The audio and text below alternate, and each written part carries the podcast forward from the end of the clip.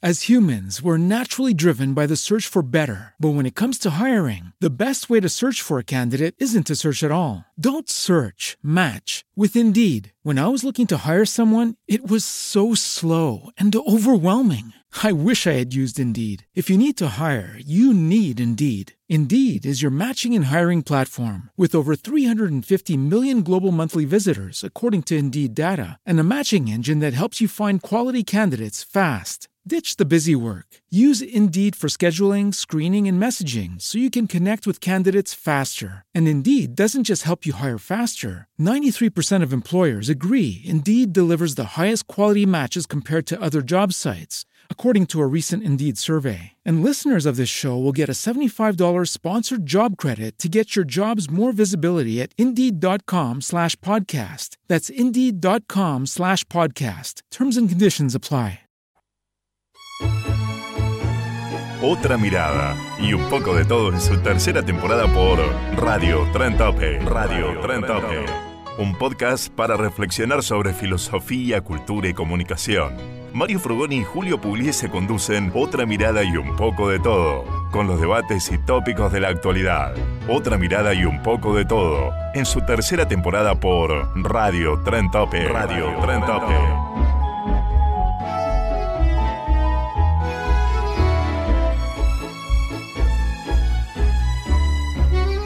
Hola, hola, hola amigos, hermanos todos nuevamente aquí en Radio Tren Topic, la radio del presente y del futuro. Y acuérdense, también estamos en eh, Snapchat. Así que Spotify, perdón Nico, perdón. No soy chico de la tecnología.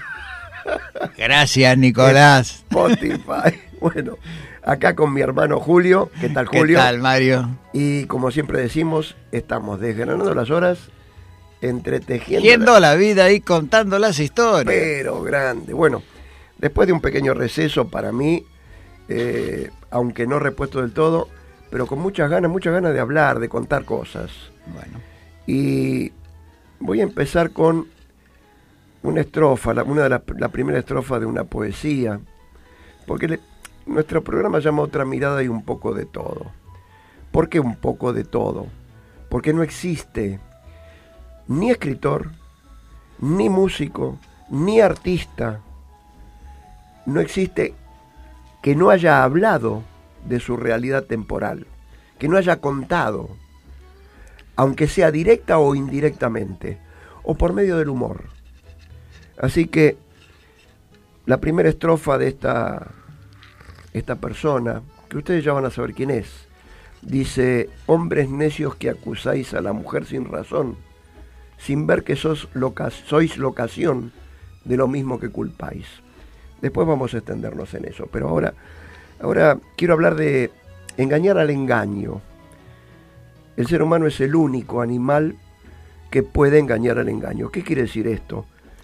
Que un animal, por ejemplo, un felino, cuando larga el zarpazo, no puede amagar con la derecha y tirar el zapazo con la izquierda. O sea, larga el zapazo con la izquierda o con la derecha, pero continúa ese zarpazo. El hombre, el caso del boxeo, la finta, amaga con la derecha y pega con la izquierda, o viceversa, o la gambeta. o la gambeta en el fútbol, Claro. que muy bien la definió Dante Panzeri. Dante Panzeri en, en uno de sus libros, eh, Fútbol, la dinámica, La del dinámica de lo impens- impensado. impensado, dice que la gambeta es una mentira. Bien, continuamos esto de engañar al engaño. Para graficarlo mejor, les voy a contar un sketch de la década del 70 de nuestro querido Alberto Olmedo. En un sketch con Silvia Pérez, llega a la casa y Silvia Pérez lo mira raro, ¿no? Lo mira mal. Y Alberto le dice, uy querida, me olvidé que hoy es nuestro aniversario, qué sé yo, y no te compré nada.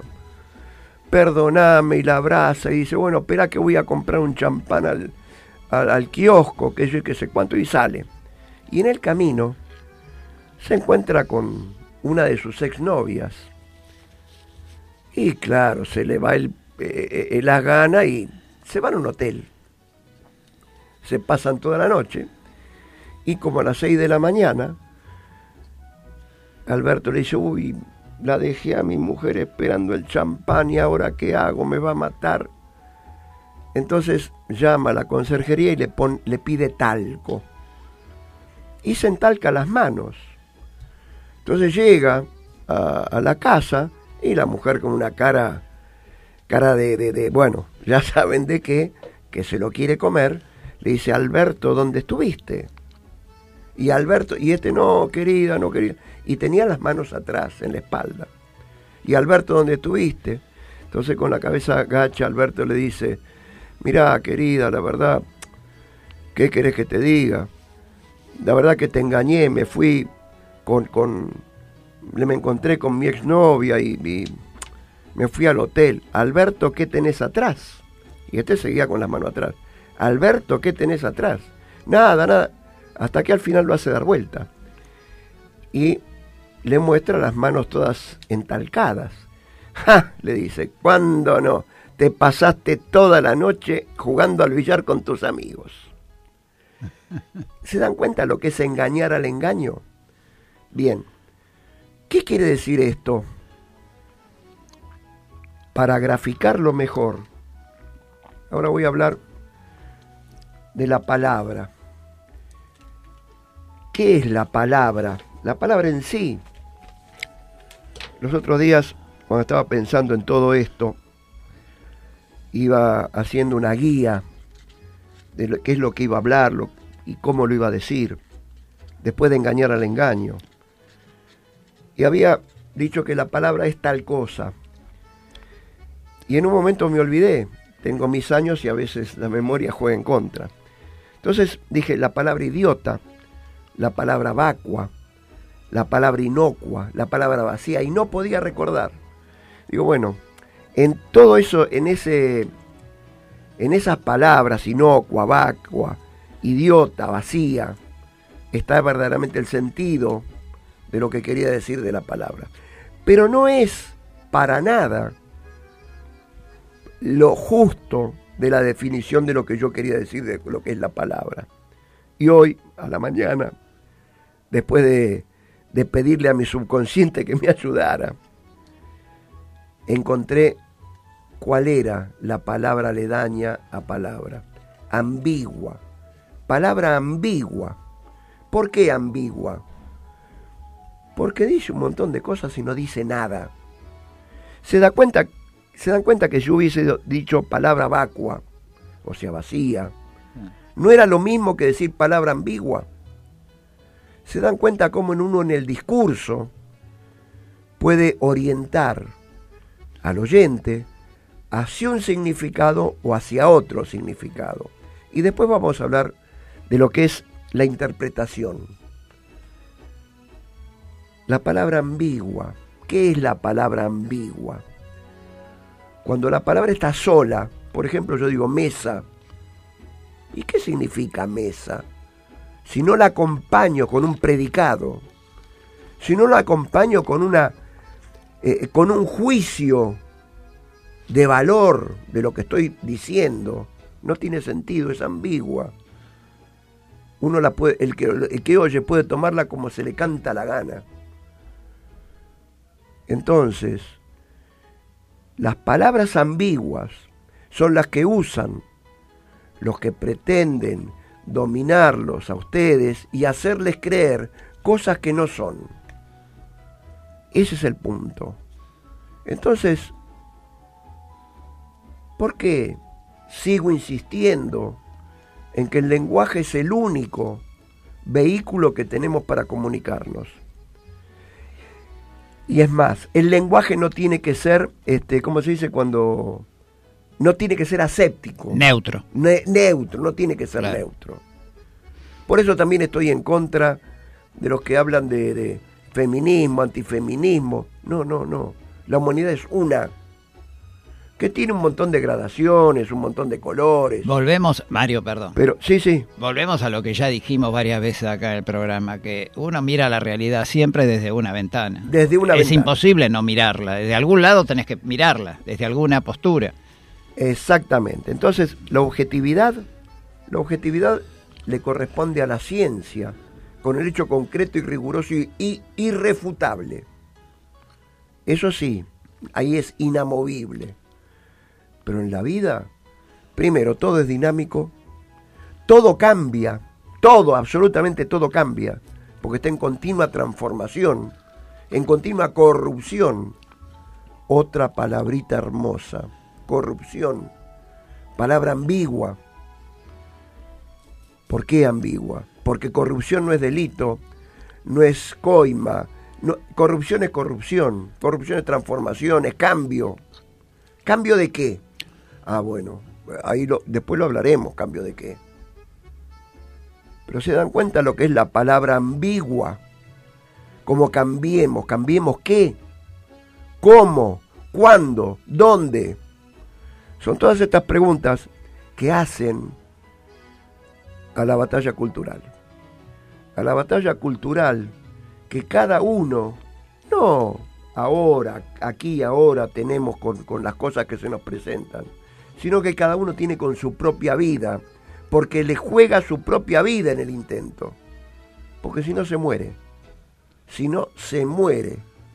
Y nosotros, tanto Julio como yo, ya estamos doblando el codo. A nosotros no, ni nos va ni nos viene, ni vamos a tener lucro de todo lo que estamos diciendo. Simplemente lo hacemos por la honestidad que nos caracteriza, y por la solidaridad con el otro y porque vemos en el otro alguien que nos da vida. Porque sin el otro y sin lo otro no somos absolutamente cosa alguna.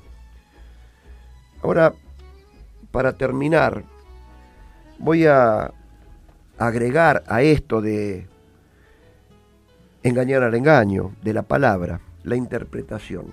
Y también voy a voy a recurrir a un, a un cuento de la antigua Grecia, donde sabios griegos van a un pueblo del sur de Italia, un pueblo de, de, de, bárbaros, de, incultos, que no tenían el conocimiento que tenían los griegos, y como hablaban diferente idioma, era para darle la libertad a ese pueblo que tenía juzgado. Entonces los sabios se comunican con señas con el, dirigente o el jefe de la tribu, de, la etnia, y le señala un dedo. El jefe de la tribu le contesta con dos dedos. Y el sabio meditativo asiente y le muestra tres dedos. Entonces, el jefe de la tribu le contesta, con el puño cerrado, da vuelta ese puño y los sabios griegos deciden darle la libertad a ese pueblo, ¿no? Entonces le van a preguntar a los sabios griegos qué quiso decir con, con el dedo, un dedo, dos dedos, tres dedos, claro, ¿cómo? Entonces el sabio le dijo, yo dije que había un solo Dios. Y él me contestó que había dos, Padre e Hijo. Y yo le dije que había tres, Padre, Hijo y Espíritu Santo. Y él me contestó que los tres eran solo uno con el puño cerrado. Entonces van al jefe de la tribu y le preguntan, sí, escúchame, ¿qué te dijo el sabio griego? Y me señaló un dedo y dijo que me iba a meter un dedo en el ojo. Y yo le dije que le iba a meter los dos dedos en los dos ojos. Y él me dijo que me iba a meter dos dedos en los ojos y un dedo en el culo. Y yo le dije, le iba a meter los dos dedos en los ojos, el dedo en el culo y le iba a dar una, una, puñetada. O sea, ¿cuál es la interpretación de la palabra? La interpretación de la palabra es de cada uno, no de lo, lo que el otro dice. Es ese el engaño. Ese es el engaño a través de las palabras. Mientras nosotros no sepamos qué es lo que significa cada palabra, y en su relación con las otras, porque la palabra sola es ambigua. La palabra sola tiene que tener un predicado. Si no, no sirve, no, no existe. No sirve para nada, es idiota. Lo singular es idiota, como decían los, los antiguos griegos.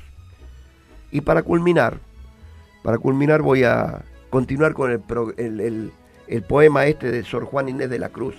A colación, a colación, este, de estos cuadernos, de estos cuadernos que aparecen ahora. En realidad los cuadernos no aparecen, lo que aparecen son fotocopias. Bueno, bueno, no importa si están o no están. Claro. Eh, vamos a hablar de la esencia de la cosa. Claro. en una parte del poema este de Sor Juan Inés de la Cruz dice, ¿cuál mayor culpa ha tenido una pasión errada? ¿La que cae derrogada o el que ruega decaído? ¿O cuál más de culpa, aunque cualquier mal haga? ¿La que peca por la paga o el que paga por pecar? ¿Qué estoy diciendo con esto? Que es como las novelas de Agatha Christie. El responsable del asesinato es quien se beneficia con la herencia.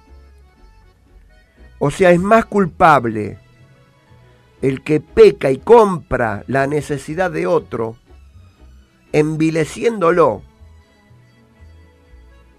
para su beneficio propio, porque estos que pecaron, que coimearon, y no es corrupción, eso es coima, para tener unas pingüe ganancias, quien más ganaron fueron los que pagaron. Entonces, como diría muy bien Sor Juana Inés en, en otra parte, dice, el mismo, ¿qué humor puede ser más raro que el que falta, falto de consejo? El mismo que empaña el espejo y siente que no está claro. ¿Quién empañó el espejo? As humans, we're naturally driven by the search for better. But when it comes to hiring, the best way to search for a candidate isn't to search at all. Don't search, match with Indeed. When I was looking to hire someone, it was so slow and overwhelming. I wish I had used Indeed. If you need to hire, you need Indeed. Indeed is your matching and hiring platform with over 350 million global monthly visitors, according to Indeed data, and a matching engine that helps you find quality candidates fast. Ditch the busy work. Use Indeed for scheduling, screening, and messaging so you can connect with candidates faster. And Indeed doesn't just help you hire faster. 93% of employers agree Indeed delivers the highest quality matches compared to other job sites, according to a recent Indeed survey. And listeners of this show will get a $75 sponsored job credit to get your jobs more visibility at Indeed.com slash podcast. That's Indeed.com slash podcast. Terms and conditions apply. ¿No se merece tu familia lo mejor? Entonces, ¿por qué no los mejores huevos? Ahora, Egglands Best están disponibles en deliciosas opciones. Huevos clásicos, de gallina libre de jaula y orgánicos de Egglands, que ofrecen un sabor más delicioso y fresco de granja que le encantará a tu familia. En comparación con los huevos ordinarios, Egglands Best contiene la mejor nutrición como 6 veces más vitamina D, 10 veces más vitamina E y el doble de omega 3 y B12. Solo Egglands Best. Mejor sabor, mejor nutrición, mejores huevos. Visita egglandsbest.com para más información. Y les aclaro que si vamos a raspar un poquito la superficie de la pared pintada, vamos a ver que esto es consecuencia de años, este entramado de coimas, para quedarse con las ganancias que le da producto de esa coima, vienen desde 1880 y lo usufructuaron, o de antes, y lo usufructuaron todos los empresarios, comerciantes que vivieron del Estado e hicieron mínimo el Estado para que los, los demás fuesen sus esclavos. Así que, mira, dejo acá, Está bien. ¿Eh? Eh, está bien, Mario, lo que está dejo diciendo. acá y, y De cualquier manera, te vamos digo a continuar con esto. ¿eh? Sí, te digo que son este, operaciones, son operaciones mediáticas, este, judiciales, porque el poder, lamentablemente, una buena parte del poder judicial, sobre todo los jueces federales, participan de estas movidas, este, y del poder económico concentrado, ¿no? Eh, fíjate que ya no se habla más de los este, aportantes truchos a la campaña del, de Cambiemos del, del 2015, este, ni del 2017, porque también hubo importantes truchos en la última campaña, en provincia de Buenos Aires y en, y en acá en la ciudad de Buenos Aires. En fin, Saquémonos, la careta.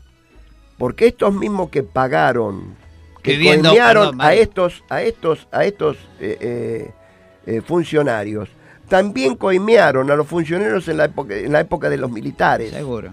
O sea, ¿a qué, ¿a qué estamos jugando? Que blanqueemos todo.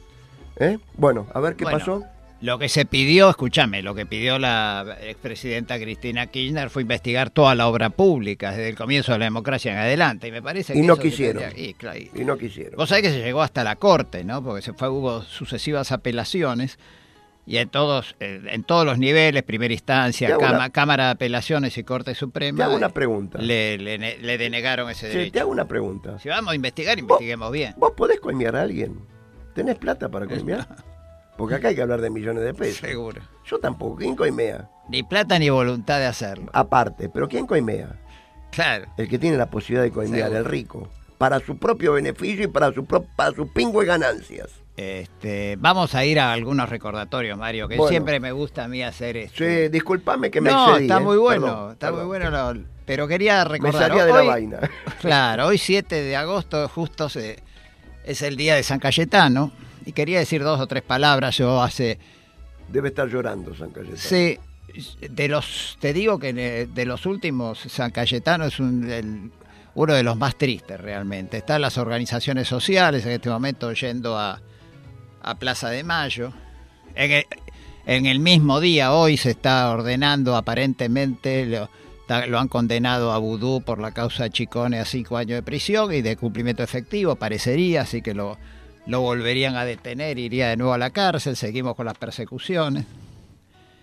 Bueno, este, digamos que hoy se celebra San Cayetano porque es la fecha de fallecimiento del santo. El santo es, digamos que es el santo de la providencia y patrono del pan y del trabajo. Había nacido en Vicenza, San Cayetano, el primero de octubre de 1480, cuando todavía no se había descubierto América. Si es que alguna vez se descubrió, ¿no? Porque creo que algunos ya la conocían, por lo menos los habitantes, los pueblos originarios la conocían y murió en Nápoles el 7 de agosto, de ahí el día que se celebra, murió en Nápoles el 7 de agosto de 1547, a la edad de 66 años. Era un presbítero italiano, fundador de la Orden de los Clérigos Regulares. En 1671 fue proclamado santo por el Papa Clemente X. Como dijimos, se lo conoce como el Santo de la Providencia, patrono del pan y del trabajo. Y este, en esta fecha están, eh, habíamos comentado, yendo a las organizaciones sociales, pero realmente hay un clima de, de- de- de tristeza. Lo que está faltando justamente es paga y trabajo en este momento en los sectores más humildes. Recordemos que el- las tres T que habla el, el actual Tierra, Papa, techo y trabajo. claro, el Papa Francisco I, Jorge Bergoglio, trabajo, techo y tierra. Bueno, también un día como hoy, no, exactamente el 7, sino el primero de agosto de 1776, se creó el virreinato eh, Carlos III, que era el rey de España, que fue el último de los Borbones así de más allá de la conquista y todo, fue, eh, fue uno de los reyes más, eh, el, el último de los reyes así capaces, junto con Carlos I, por ahí, con Felipe II.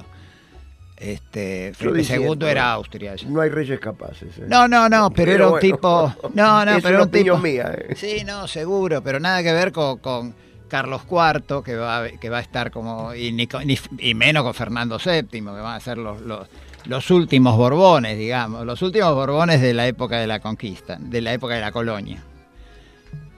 Eh, sí, fíjate que lo- el actual, los actuales reyes de España, Felipe, que es el rey de España actual, y Juan Carlos, que fue el rey anterior, son también. Todavía pertenecen al, A la casa de a los la casa de Borbones. los Borbones, sí. Bueno, No, quería hacer esta mención, que el virreinato, uno habla del virreinato del Río de la Plata y le parece una cosa grande, mayúscula. Eh, y el virreinato del Río de la Plata en realidad duró 34, solo 34 años, de 1776 a 1810. Este, Menos mal. Sí, sí, fue una... También esto demuestra la importancia, la poca importancia que le daban los españoles a estas tierras. Los virreinatos importantes, el de Nueva Granada, el de México, el de Perú, eh, donde había oro, plata. Acá había pampas. Donde había utilidad. Claro. Esto fue más que nada, eh, la creación del Virreinato del Río de la Plata fue una fortificación militar para parar el avance de los portugueses por la banda oriental. Y vamos a recordar también, ya que estamos de recordatorios, que siempre lo hacemos, el nacimiento de un gran letrista de tango como Cátulo Castillo. Cátulo Castillo nació el 6 de agosto de 1906 en Buenos Aires y va a fallecer también acá en la ciudad de Buenos Aires el 19 de octubre de 1975. El padre de Cátulo Castillo era un anarquista que tuvo que irse. Perdón, ponemos de pie. Sí, se tuvo, tuvo que salir exiliado del país y estuvo viviendo en Chile y se llevó a Cátulo cuando era niño, Cátulo Castillo. Cuando nació Cátulo Castillo lo quiso anotar con el nombre de Descanso Dominical. Descanso Dominical González Castillo. El apellido era González Castillo, pero Descanso Dominical como nombre no se lo dejaron poner, entonces dijo, bueno, me voy a, poner nombres griegos y puso Ovidio Cátulo. Quiero hacer una aclaración. Todos los nombres que correspondan a, animales, a, flores, a plantas, o por ejemplo libertad, son nombres anarquistas. Claro, claro. Rosa, Azucena. Sí, sí, sí, sí. ¿Eh? Bueno. Este. Digamos que antes. Eh, compuso varios tangos brillantes realmente, Cátulo Castillo. Este, y ahí, a mí personalmente los tangos que más me gustan son los que hizo con Troilo. Era un gran letrista, Cátulo Castillo, así como Troilo tenía hacía unas melodías este, increíbles. Este, bueno, María, por ejemplo, es de Cátulo Castillo y Troilo la última curda, que la vamos a escuchar dentro de un rato. María, la más mía, la, más lejana. Claro, y la última curda también es de Cátulo Castillo y Troilo. El otro día estaba escuchando a una persona que sabe bastante de tango y me decía que el tango tiene como tres grandes corrientes. A ver. Un estudioso del tango. Me decía, la primera es este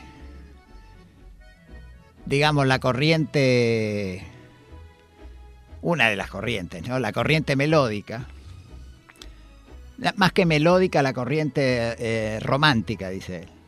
Que es la que este, el exponente más destacado de esa corriente es justamente Osvaldo Pugliese, que incorpora los violines y. Después, este, dice que hay otra corriente que es la corriente rítmica del tango el, exponente es, es indiscutible que Darienzo es el, exponente más claro. Y después dice que hay otra corriente, que es una corriente, este, es una corriente de alguna manera que intenta algunas reformas dentro del, de la composición musical y que sin ser romántica como la de Pugliese es muy melódica, que sería la que el exponente más destacado es este... Eh, ah, ahora se me escapa el nombre. Vos también te agarró. Eh, sí, de vez en cuando ataca el, el alemán. El Di Sarli. Di Sarli sería el exponente. Di Sarli sería el exponente más destacado. bueno, más, por favor. Y de los tres de los tres, esas tres corrientes se sintetizan. Hay alguien, y me lo pregunta, dice, ¿quién es el que sintetiza esas tres corrientes? Digamos, la melódica, la, musical, la, romántica y, la rítmica. Yo me quedé pensando y la verdad dije, bueno, no sé, de alguna manera Piazzolla podría ser. Me dice, no, Piazzolla sale de la cancha.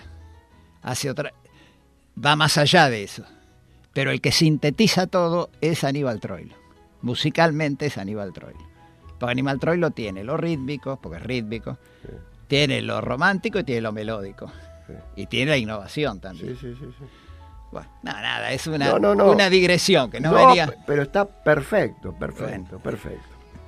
Bueno, y siguiendo con Cátulo Castillo, este, digamos que este, en su juventud se afilió al, al Partido Comunista, fue afiliado comunista, y luego adhirió fervientemente al movimiento peronista cuando surge el movimiento peronista. Fue caído el, el gobierno después de la revolución fusiladora del 55, fue perseguido como fueron varios.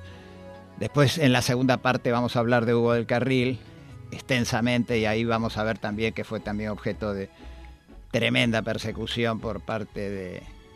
que la historia parece que se repite, ¿no? Siempre se repite la historia. Mi Este- muñequita dulce y rubia. Sí. Bueno, y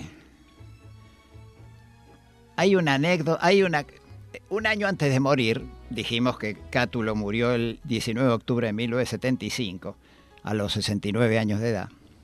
El año anterior, el año 1974, estando el gobierno peronista, estando el gobierno peronista, este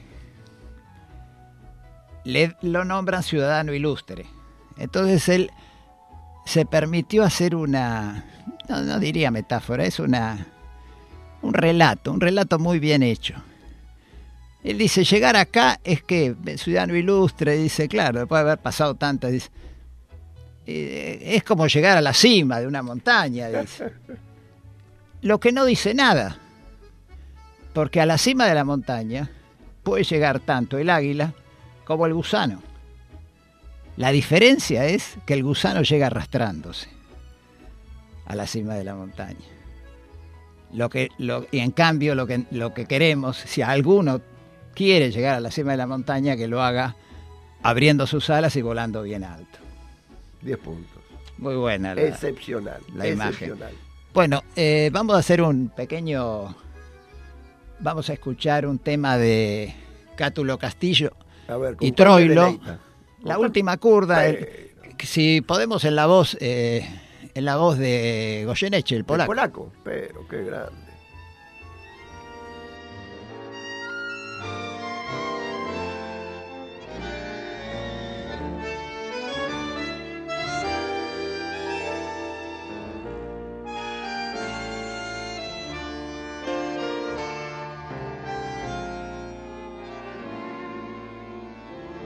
Lástima abandonar mi corazón.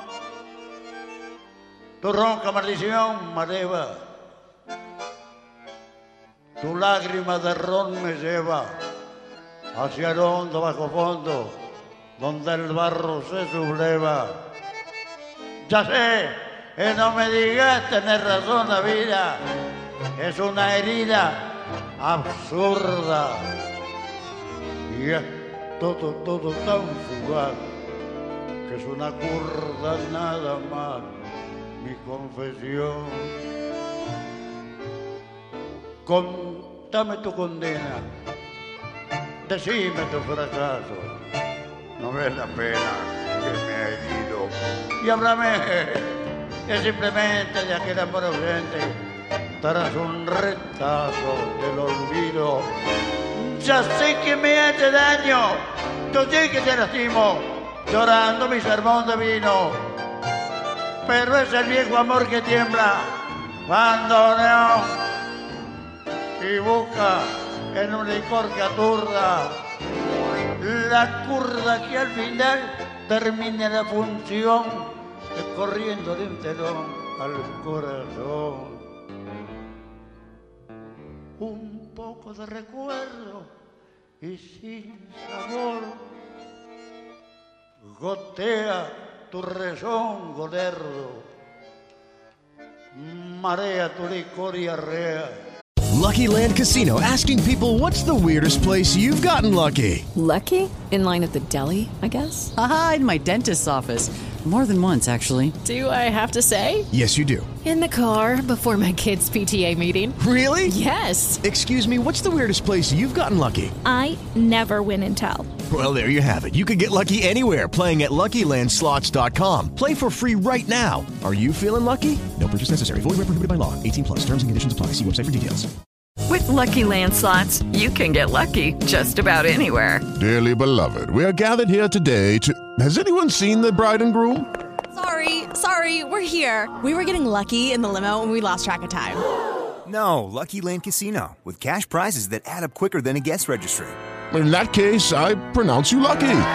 Play for free at LuckyLandSlots.com. Daily bonuses are waiting. No purchase necessary. Void were prohibited by law. 18 plus. Terms and conditions apply. See website for details. La tropilla de la zurda al volcar la última curda. Cerrame el ventanal que arrastra el sol, su lento caracol de sueños.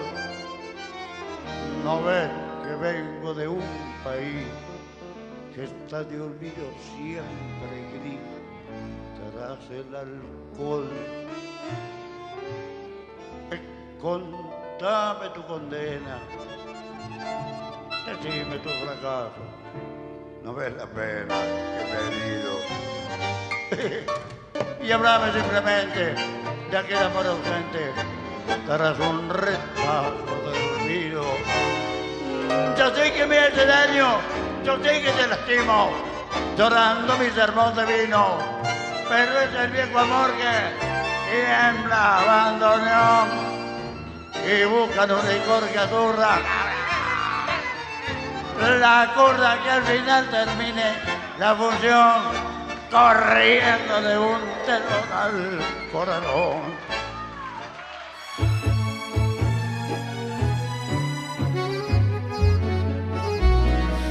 Bueno. Brillante. Sí. ¿Se dan cuenta como Qué letrista, ¿eh?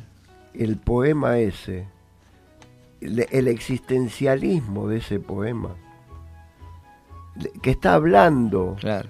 en poesía las vivencias, las vivencias y el dolor, Claro. el dolor de la miseria, es donde el lodo se subleva, Claro. el lodo, lo de más abajo se subleva. Así que bueno, Echándole un telón al corazón. echándole un telón al corazón y se emborracha para olvidar. Y además la música, Ese la- presente siempre gris. Es esa amalgama, el Troilo lo Sí. que tenía, que la música de Troilo era una amalgama con la letra, es Sí, una cosa... tremendo, tremendo. Bueno, Bueno, vamos a dedicar esta parte, Mario. a ver, sorpréndame porque Sí. estoy ansioso. Usted me lo adelantó, pero. A Hugo ahí, del Carril. pe- al compañero Hugo del Carril, un- una gran persona, un tipo de, de principios, una, una persona íntegra realmente. coetáneo de, de otro grande, de Disépolo, Ah, sí, sí, ¿Eh? de Discépolo. También, y también... de Mordisquito. Sí, sí, sí. lo tenemos que leer a Mordisquito un día. Sí, ¿eh? señor. Bueno, a ver, Eh, pobre Discépolo. Discépolo se salvó de la persecución de la fusiladora después del 55 porque se murió antes. se murió antes. Se murió a fines del 23 de diciembre de 1951. Eh, con 50 años recién. Bueno, y 37 kilos. Este. Bueno, el nombre completo de Hugo del Carril era Piero Bruno Hugo Fontana. Ese es el verdadero nombre de Hugo del Carril. Nació un 30 de noviembre de 1912 y falleció el 13 de agosto de 1989. En, ambos casos nació y murió acá en la ciudad de Buenos Aires. Este, había nacido en el barrio de Flores, ¿eh? en la calle San Pedrito 256. Supongo que habrán puesto algo, ¿no? Como lugar histórico, una chapa, algo, ¿no? Que, porque esta es la dirección de donde nació este Hugo el Carril. San Pedrito, que es la continuación de Nazca, 256. Sus padres eran italianos, tenían una buena posición económica. La madre se llamaba Orsolina Bertani, en realidad era hija de italianos, había nacido en la Argentina ella. Y el padre se llamaba Hugo Fontana y había nacido en la ciudad de Milán, y era un arquitecto. Lo cierto es que de chico los padres se separan cuando tenía apenas dos años Hugo del Carril. Hay, una, hay un cierto abandono de Hugo del Carril porque termina, este, luego de pasar por varios lados, termina eh, siendo criado por una familia, por un matrimonio de franceses, Francisco y Alina Fauré. Este, estos franceses a este niño de dos años lo llevan, tienen que viajar, viajan a Francia. Más, en los reportajes el propio Hugo del Carril dice, mi lengua materna fue el francés. Yo lo primero que aprendí es a, este, hablar en francés. Después aprendió, aprendí a los 7, 8 años castellano. Dice. Y, aprendió porque había una, una, una, chica que trabajaba en la casa de, esto, de los Fauré, este matrimonio, que era argentina, y que entonces le cantaba el tango cara sucia. Dice, lo primero que aprendí fue a cantar la marsellesa, porque estaba en Francia, y el tango cara sucia que me lo enseñó una chica que trabajaba en la casa. ¿no? Mira lo que dice, estas son palabras textuales de Hugo del Carril. Fui yo fui abandonado por mis padres cuando tenía dos años y nunca los perdoné. Decía con pesar años después. Me crié de casa en casa, rodando, pero después cuando mis padres estuvieron mal, los cuidé hasta que murieron. Eso sí, jamás fui a visitar su tumba porque nunca los perdoné. Así soy yo. Pero cuando tuvo que estar, estuvo, estuvo al lado. Estuvo. ¿Entendés? Bueno. Cursó estudios secundarios en un colegio que está cerca de, de, nuestro normal, el Colegio Nacional Mariano Moreno. Este, parece que donde fue expulsado, parece por las continuas inasistencias. En realidad se iba a un bar de la calle Culpina y Provincias Unidas, donde concurría la gente del ambiente artístico, y trataba de probarse como cantor. En 1927, 1927, con apenas 15 años, realizó una de sus primeras presentaciones con los hermanos Leguizamón, bajo el seudónimo de Pierrot. Mientras y para mantenerse, trabajó como operario en una fábrica de jabón y en una cristalería. También usó el seudónimo Alejo Pacheco Ramos, a la par incursionó como locutor radial y Los estribillistas eran los cantantes de segunda categoría en los años 20 y 30 que solo cantaban el estribillo de cada tango. ¿eh? Cuando se tocaba como pieza instrumental el tango. ¿no? Para esa época viajó a Uruguay, a Positos, a visitar a su abuelo. El abuelo era un psicólogo, Orsini Bertani, que había sido expulsado de la Argentina por su militancia anarquista. Otro que está vinculado con los anarquistas. ¿eh? En 1930, 1930 conoció 1930, fíjate que nació en 1912. 1930 tenía 20 No, no tenía, tenía 18 años. Un pibe. 1930 conoció a Roberto Acuña, que integraba el, radio, el radioteatro Chispazos de Tradición, lo que lo llevó por primera vez a Radio Nacional. Juntos formaron el dúo Acuña del Carril. En un reportaje va a decir, eh, va a reconocer Hugo del Carril que el apellido, ese apellido del Carril se lo pone Acuña. Porque dice, tenemos que hacer un dúo, tiene que ser Acuña y algún apellido que rime con Acuña, que, que haga algún sonido, Acuña del Carril. bueno, parece que tuvieron cuatro años hasta que Acuña falleció. Debido a esta circunstancia, Hugo del Carril pensó en abandonar la carrera, incluso asistió a una escuela nocturna para estudiar taquigrafía, pero los amigos lo instaron a continuar. Y en 1935 llegó a radio, a lo que era Radio del Pueblo. Nosotros que somos viejos sabemos de lo que hablamos. Todo Radio del Pueblo, Radio Porteña. Claro. Ahora llegó no como solista ya en 1935. Su primer contrato fue de 180 pesos. Mensu mensuales, ¿eh? Un año después debutó en Radio El Mundo, interpretando guitarra, guitarra mía. Trabajando allí conoció a Tita, a Tito Rivero. Tito Rivero fue un, se transformaría luego en un colaborador musical en casi toda la, toda la vida de, de, de Hugo del Carril. para esa época del carril, rompió su noviazgo con Perla Moreno, que era una actriz del momento. Este, en 1937, el cineasta, en esa época muy, muy, muy renombrado, el cineasta argentino Manuel Romero, lo contrató para grabar uno de sus tangos, Tiempos Viejos, en la película Los muchachos de antes no usaban gomina, donde actuó junto a Enrique Serrano, Mecha Ortiz, Santiago Arrieta y Sabina Olmos. Por entonces el sello Lumington lo contrató para filmar tres películas. La primera de ellos, La Vuelta de Rocha, junto a Amanda Ledesma, a la que siguió Tres Anclados en París y Madre Selva. En esta última película conoció a Ana María Martínez, eh, una actriz que luego se llamaría Ana María Lynch, con la que vivió una relación afectiva de varios años, bastante tormentosa, dicen los, las, las malas lenguas. bueno, mientras su fama de galán y actor de temperamento crecían, Del Carril participó en La vida es un tango, que era un recordatorio de la vida de Carlos Gardel, gente de bien, el astro del tango, confesión, y en 1941 batió récord de taquilla con la canción de los barrios, En la luz de una estrella y cuando canta el corazón. Esa ascendente carrera, este, como cantor y como actor, porque no solo canta, sino que actúa en las películas que, donde participa, eh, va a tener un vuelco importante a partir de 1943, donde conoce al, al entonces ministro de guerra, el coronel Juan Domingo Perón, este, a quien le entrega una carta, porque él había estado trabajando en México, del presidente mexicano Ávila Camacho.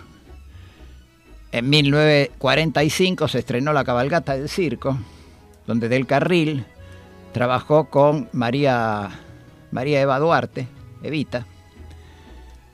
Creo que fue el único actor que la besó, porque todavía no, la, no lo conocía Perón, lo que en esa época era, viste, era, Oh, no era cualquier cosa. Entonces se cargó bien de decir que eh, siempre Hugo del Carril decía, no, no, pero Eva Perón todavía no lo conocía al general. Bueno, este, y dice que con ella hablábamos de muchas cosas, pero especialmente de las necesidades de la gente humilde. Ella siempre estuvo predispuesta para ayudar y, y con la gente humilde por su origen, origen que jamás negó. Bueno, al año siguiente en México protagonizó Canción Desesperada, La Noche y Tú, con singular éxito, y aquí lució interpretando con Padrón, Che Papusa Hoy, Pobre mi madre querida, leitmotiv de una película que filmaría luego, y durante un viaje a México tuvo que salir a desmentir su propia muerte, porque hubo un rumor que decía que había fallecido en un accidente. En 1949 protagonizó, dirigió y produjo Historia del 900, en la que formó pareja con Sabina Olmos. Ese mismo año, 1949, grabó La Marcha Peronista. En realidad la, canción se llamaba Los se llama Los Muchachos Peronistas.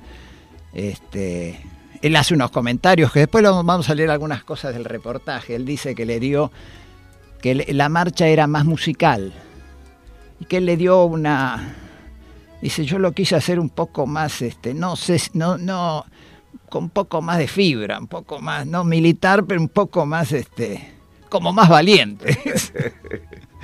Bueno. Dice y eso se me ocurrió en el momento de grabarla y lo largué así dice. Este bueno, al año siguiente pro- protagonizó El último payador, personificando a José Bettinotti.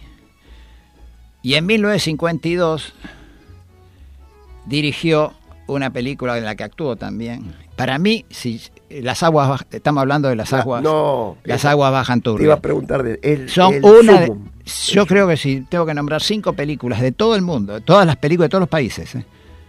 Una Las- es las aguas bajan turbio. sí, sí, sí. Excelente. Excelente trama, excelente todo, todo. Sobre la vida en el del mensú, en el Tal cual. Bueno, en 1952 fue hecho eso. O sea, es un hombre joven, 40 años tenía en ese momento. Bueno, si yo si que hablamos de cinco películas, si digo una sería Las aguas bajan turbias, otra sería Gatica. Gatica es una película, la de Fabio, ¿no? Sí, sí, sí. Y Fabio es otro director que le tenemos que dedicar a algún programa también. Bueno, este, el guion el de Las aguas bajan turbias, fíjate esto, Mario, pertenecía a un militante comunista anti-estalinista. Medio trosco sería, pero bueno. Se llamaba Alfredo Varela, que había sido encarcelado, fíjate, por, durante el gobierno peronista. Y desde, desde la cárcel colaboró en 1952 para la adaptación de la película esta Las aguas bajan turbia. Pero Raúl Alejandro Apod, que era el secretario de prensa y difusión, un tipo bastante, bastante despreciable, te digo, ¿eh? porque también nosotros hemos tenido esas personas, ¿no? Dentro de secretario de prensa y difusión del. Perdón. La misma, hay una película el otro día la vi, la dieron por televisión, Eva Perón, con una gran actuación, este. Eh, de la actriz que hace de, Eva. Esther Goñi. Eh, de, de, Esther Gori. Y en un momento, este, Discepolo la va a ver, ya enferma Evita y ya bastante mal Discepolo también. Y, le habla de la, la, tristeza y las persecuciones de este Apol, que es tremendo, es un tipo de, realmente un personaje es un personaje siniestro realmente bueno era, era el, el, López de la época. Claro.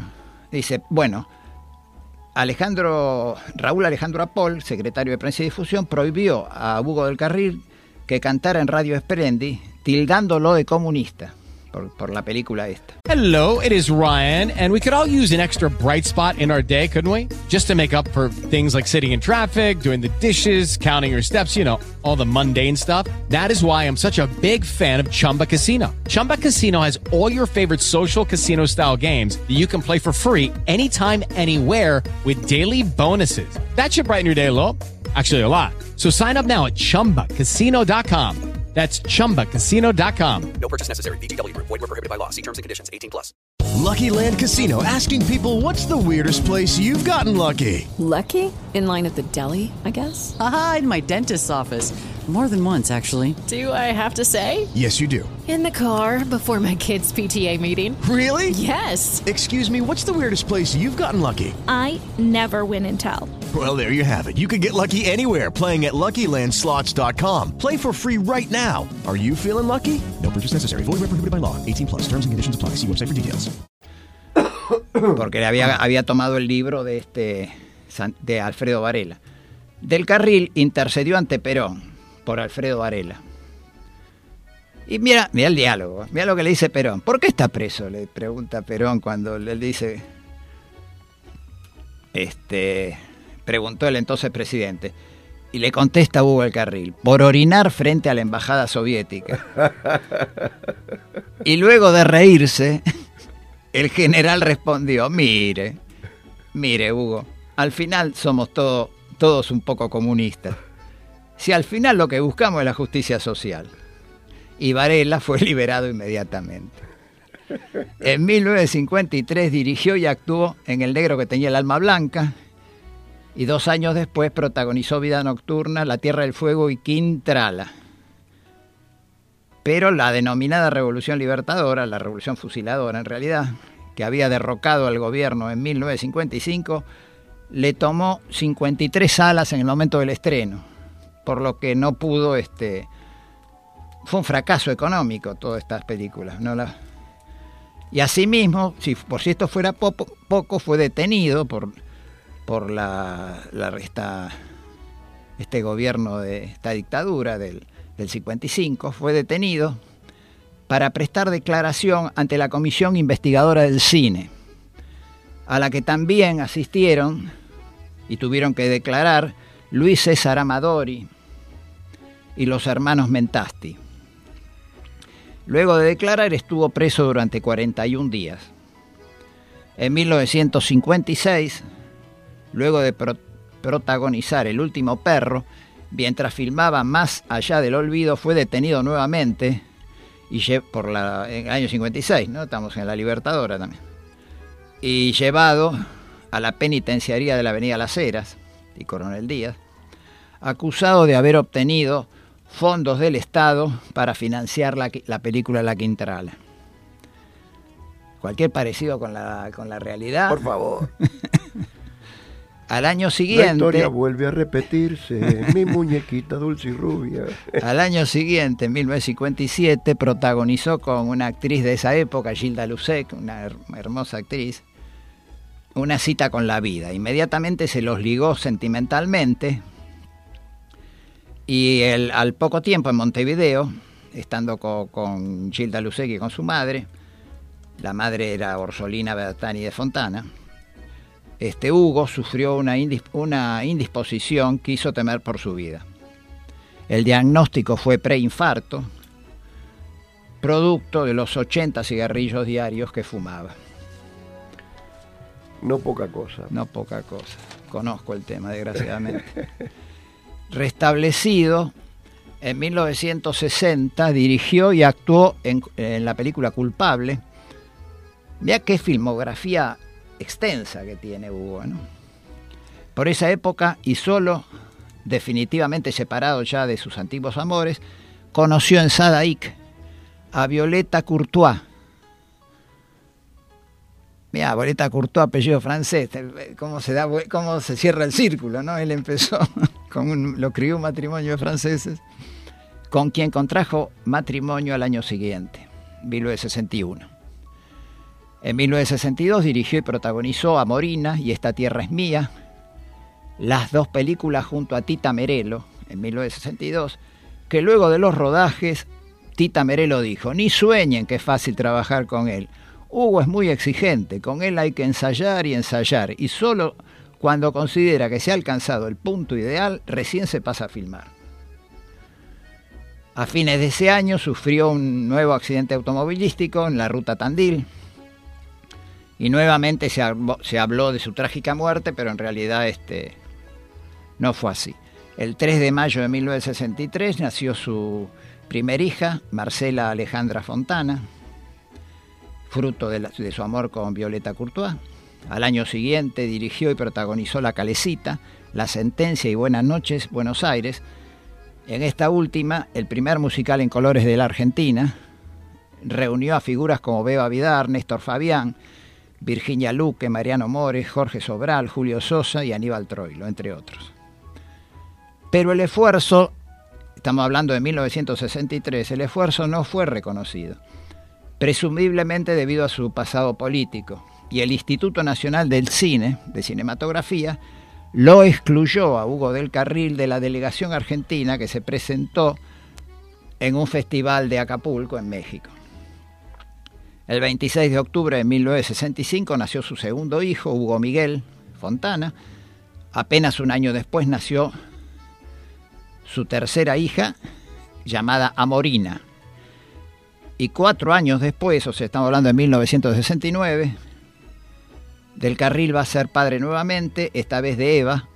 Recordemos que Y, perdón, y nació en el 1912. 1912, o sea que ya padre grande, Y en 19 y la última hija, Eva, la tiene en 1969. o sea con Eh, casi 50, 60 años, 57. Cincu- 50 y pico de años. 57 años, sí, sí, grande. Este, bueno, también concretó dos largometrajes dirigidos por Enrique Carreras, Viva la Vida y Amalio Reyes, su nombre. En 1971 firmó un contrato de exclusividad con Canal 11, donde encabezó Tango Club y al mismo tiempo continuó presentándose en la Carpa del Pueblo. Una exitosa idea que compartió con Saulo Benavente. En el mes de octubre, en la iglesia de la Inmaculada Concepción, que está en Cabildo y, y Juramento, Hugo y su esposa Violeta bautizaron a sus cuatro hijos, apadrinados por Juan Domingo Perón, quien, estamos hablando de 1971, Perón estaba en el exilio, quien desde el exilio envió un padrino sustituto. Un año después, Hugo del Carril y Tita Merero debutaron en una carpa instalada en Mar del Plata con gran éxito. En 1973 protagonizó Siempre Fuimos Compañeros, por ese entonces ya superada la prohibición política, estamos hablando del gobierno peronista de 1973, este, se estrenó finalmente La mala vida, que era una muy buena película de, de Hugo. En 1975 dirigió Yo maté a Facundo y este fue el último film con el que se despide como director de cine. En 1986, es, en el Teatro Presidente Alvear, fue nombrado Ciudadano Ilustre de Buenos Aires y sin poder eh, superar la pérdida de su compañera, Violeta Courtois. Courtois, que fallece el 12 de abril de 1986, el 16 de enero de 1988, Hugo del Carril ingresó en la sala de terapia intensiva del Hospital Privado de Mar del Plata con un complejo cuadro de infarto de miocardio. Raúl Matera, que era un prestigioso médico, este, su amigo y médico, señaló, su vida está supeditada únicamente a su corazón. La recuperación fue lenta y progresiva, lo suficiente para asistir el 9 de septiembre de ese año 1988 a un homenaje que se realizó en el Luna Park al cumplirse 50 años de su primera actuación. Estamos hablando de la época de, Ricardo Alfonsín, 1988. Lamentablemente, al año siguiente, el 13 de agosto de 1989, a las 19.40, falleció en el Instituto Cardiovascular de Buenos Aires a causa de una descompensación cardíaca. Fue velado como ciudadano ilustre en el Salón de los Pasos Perdidos del Consejo Deliberante porteño. Sus restos descansan actualmente junto a los de su compañera Violeta en una bóveda en el cementerio de Flores. Eh, yo quería leer dos o tres cosas. La verdad es que uno, por más que trate de ir lo más rápido posible, a veces es... Por eso no te interrumpí, ¿eh? Claro, claro, porque no te da el tiempo. No, no. Estos son... Vamos a... En otros programas vamos a profundizar le preguntan, son eh, contestaciones de, de Hugo del Carril, en reportaje. Le, le, preguntan, por ejemplo, sobre el estilo. Y, le dice, y mira lo que dice sobre el estilo, ¿no? De cantar. Lo que dice Hugo. Dice, todos estamos pendientes del estilo gardeliano. ¿Quién no está dentro de ese estilo? ¿Quién tiene una manera de cantar verdaderamente personal? Gardel es el sumum, es perfecto a juicio de todos los profesionales del tango. Además, su repertorio refleja acabadamente al hombre del suburbio y al hombre del campo, quienes se siguen expresando hoy de la misma manera. Los que elegimos sus temas y nos acercamos a su modo de cantar, estamos en una niña de total autenticidad.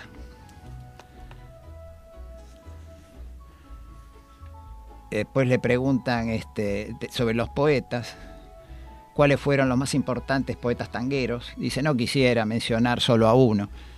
Dice, sería injusto. Creo que poetas como Discépolo, Cátulo Castillo y Homero Mansi tuvieron un gran nivel. Reflejaron un tiempo y una época emocional de los argentinos. Y entre los autores de generaciones posteriores le preguntan, dice, son el fruto de una bienvenida renovación. Algunos temas de Ladia Blasquez, dice, me gustan mucho, así como son valorables algunos textos de Horacio Ferrer. Como le preguntan sobre el compromiso político del artista, ¿no?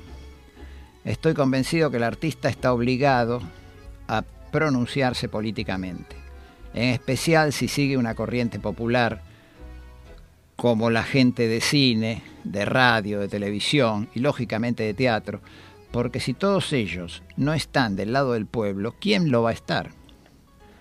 Cuando un artista llega a un determinado nivel de fama, contrae obligaciones de jugarse por toda esa gente que lo ha llevado al éxito, es decir, el pueblo es el que dirige, eh, eh, es decir, hacia el pueblo a quien debe dirigir su mensaje.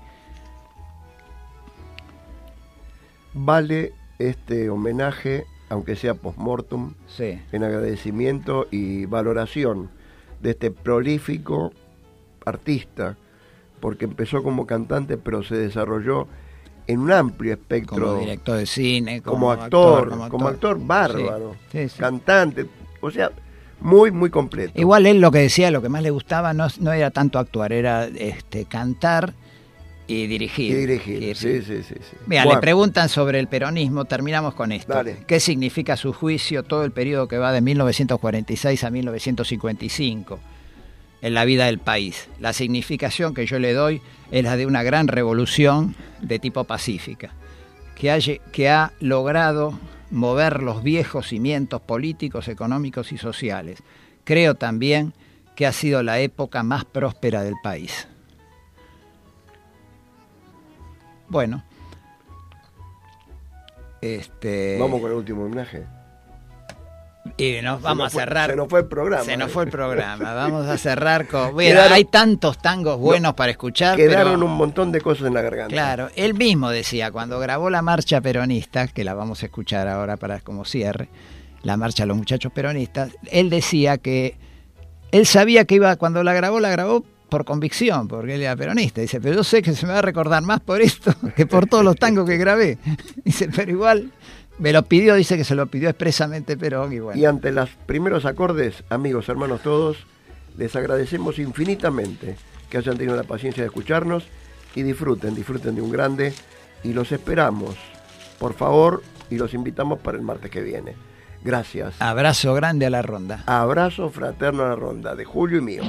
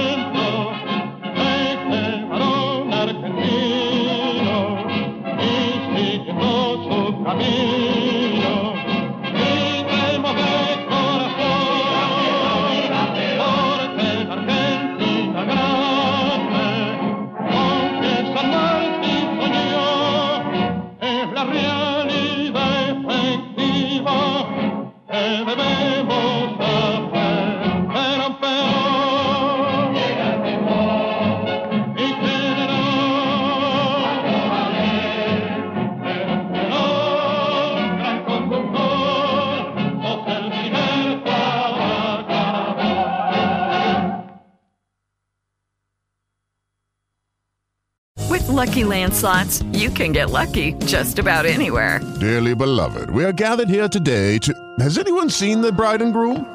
Sorry, sorry, we're here. We were getting lucky in the limo and we lost track of time. No, Lucky Land Casino, with cash prizes that add up quicker than a guest registry. In that case, I pronounce you lucky.